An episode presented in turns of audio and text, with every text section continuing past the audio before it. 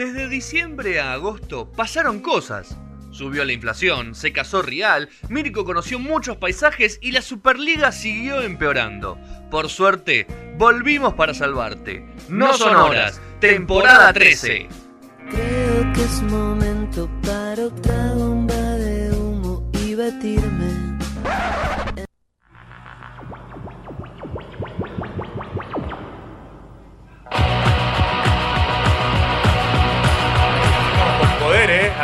Con poder.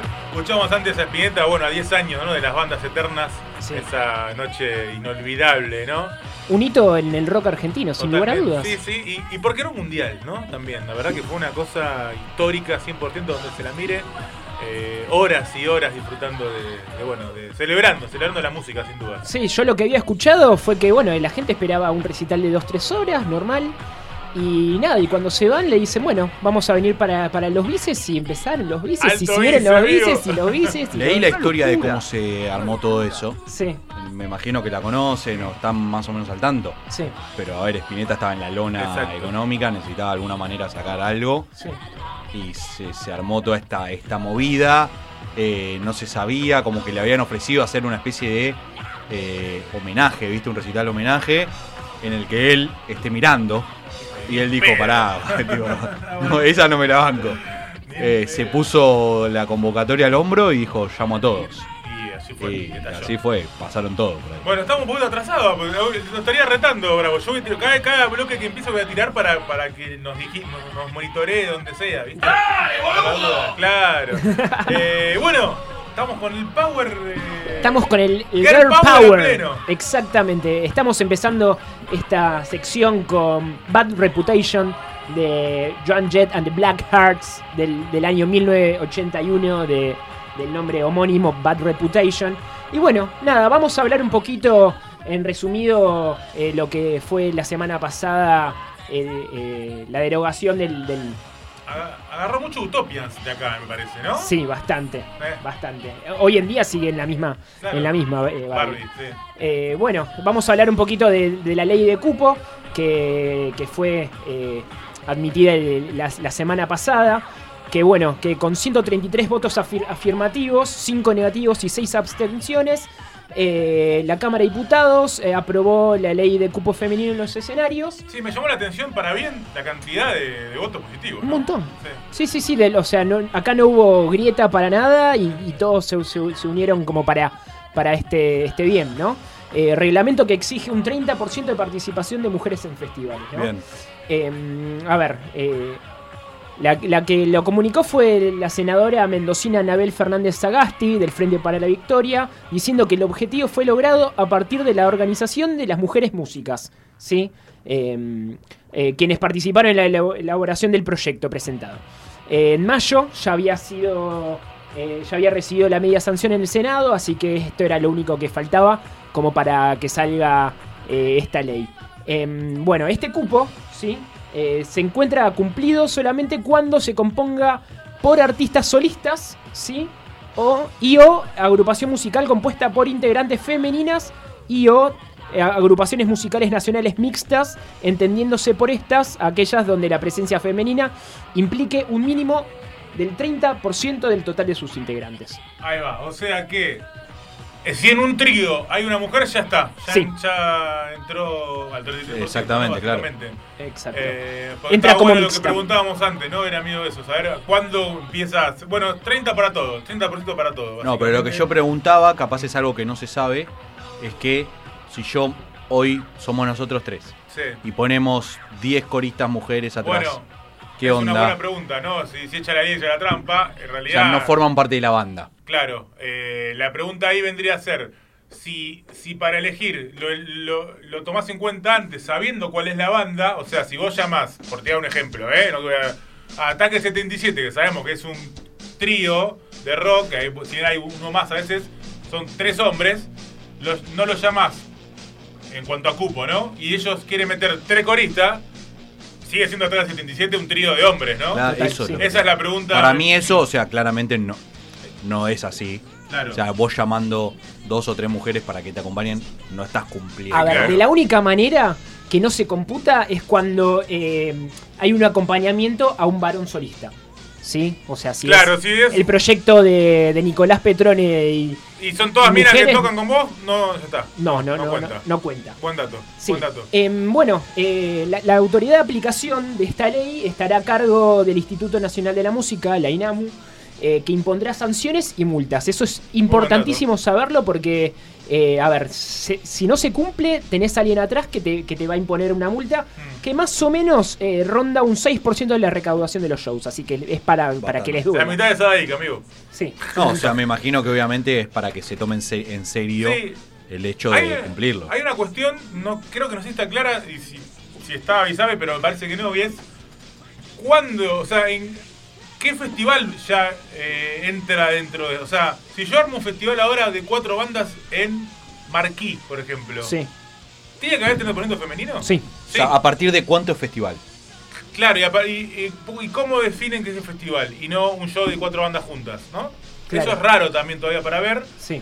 Pero, pero sí, o sea, un festival que se arme en el en Marquí- Beat Flow, o sea, si es un festival, ya está, 30%. Exactamente, todo lo, lo que sea dentro de la normativa eh, entra dentro de la ley.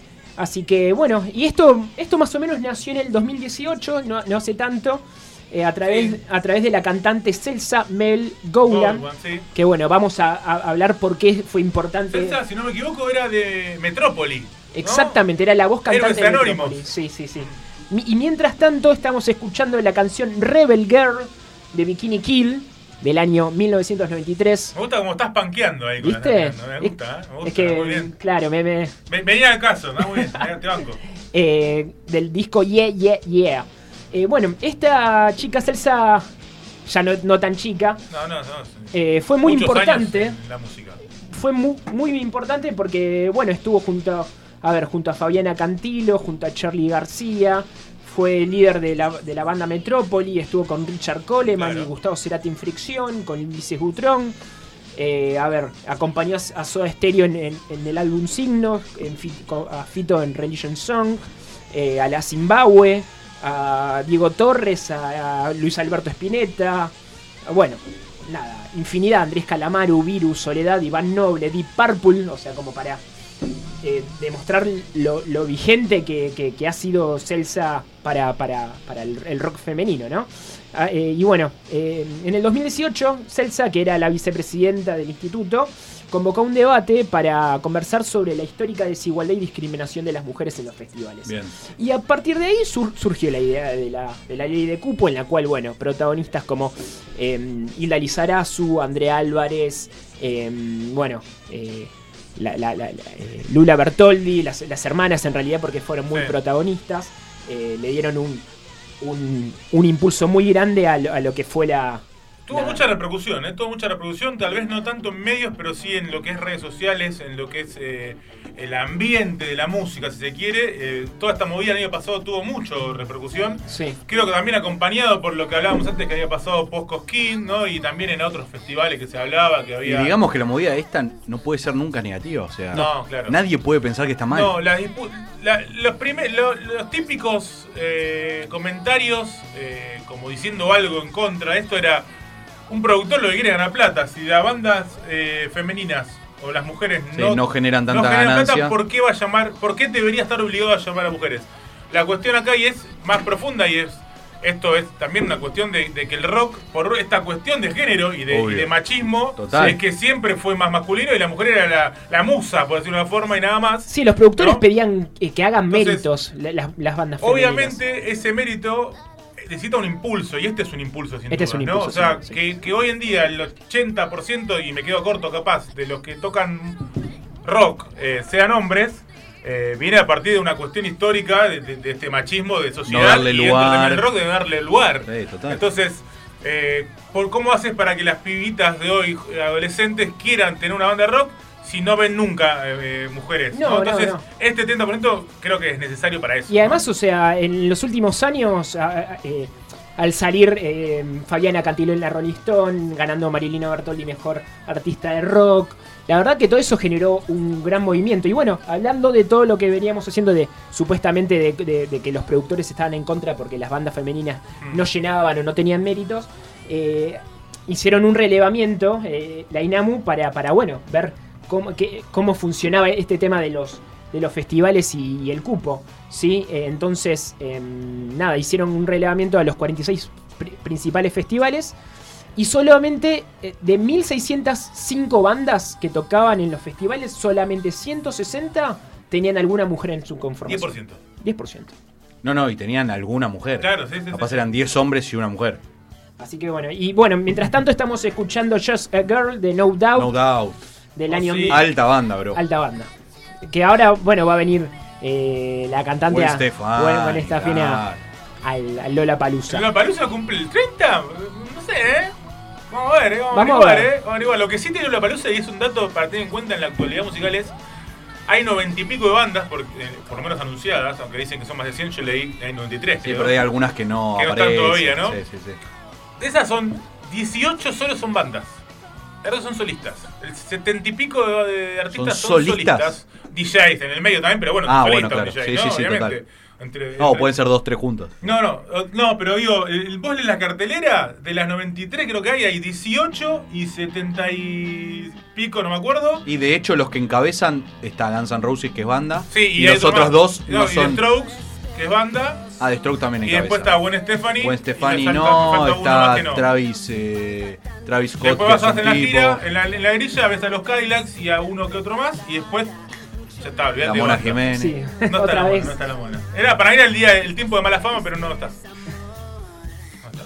Y bueno, Por ahora. Un, un poco de- entonces vamos a hablar de lo que es el movimiento argentino, que, que bueno, que tuvo a su referente en estos años con Marilina Bertoldi. Bueno, y la canción que estamos escuchando es la canción O No, como lo dice ella en este momento, de- del gran álbum del año pasado, en el cual lo hizo ganar no solamente el Gardel, sino que eh, la llevó a los Grammys latinos. Igual yo, a ver, no, no quiero descreer de los Gardel y todo eso, pero no estuvo muy de la mano con. Se subieron a la ola, Sí. lo cual me parece bien. No, no, total, O sea, pero tipo, problema- che, ya ah, que estamos en esta, Tenés que bancarla ahora, ¿eh? No. Ese es el problema. Hay que ver cómo, o sea, porque ¿era merecedora del premio? Digo, eso es lo que digo. Eh, es una, es que, ¿cómo, ¿Quién merece un premio Exactamente, No, lo merece, no? es subjetivo, total. Claro. Yo- yo- pero digo, o sea, lo que lo hablo sin saber, eh, yo no sigo mucho la, la música de ella. Tipo, pero era. Y O esto sea, el disco que hizo. Era merecedor de- del premio máximo Son de los la premios de la industria, argentina. ¿no? Son los premios de la industria, lo- eh, son los- ellos mismos, las discográficas premiándose a sí mismos, ¿no? En realidad, o sea, los músicos pasan un segundo plano, es cuestión de discográfica con discográfica, ¿no? Y, y lo que tiene eso es que hay que bancársela, era porque un, un- un actor importantísimo en esta cuestión de cupos o de dar más lugar a las mujeres son la discográfica, ¿no? Entonces, Obvio. si vos le diste el premio de oro a una mujer, después sé consecuente con lo que hiciste y con tus actos y empezá a firmar, que firmen con vos más, más artistas femeninas, porque si no, sí. vos tenés que ayudar porque sos el primero en que no ayudas a No, esto, no, no. La grande discográfica y los grandes medios. Entonces, todos tienen que ir de la mano. Sí, pero si no- como la movida igual, o sea, ahora va todo por, por lo in- independiente, por lo indie. A ver, eh, por Sí, pero no Barbie Recanati, Barbie Recanati abrió Marina su propia está con discográfica. Pelo, eh, por ejemplo. ¿Eh? Marina está con Pelo Music, por Sí. ejemplo. El Sativa está con Sony, digamos. Barbie tenés ahí un caso así de, de repente que siempre me lo fue, aunque Utopia en su momento estaba con Pop Art, siempre se manejaron por el lado más, más indie. Pero bueno, hay de todo, ¿no? La Sí. discográfica también tiene que dar lo suyo.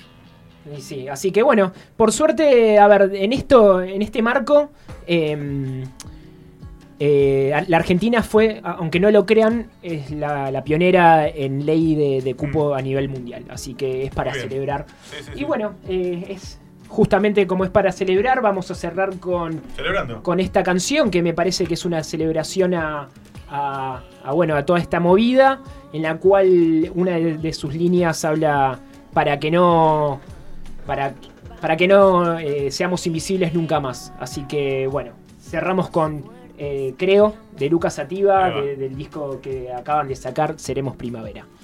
Fin de los lamentos sembrados en la tierra.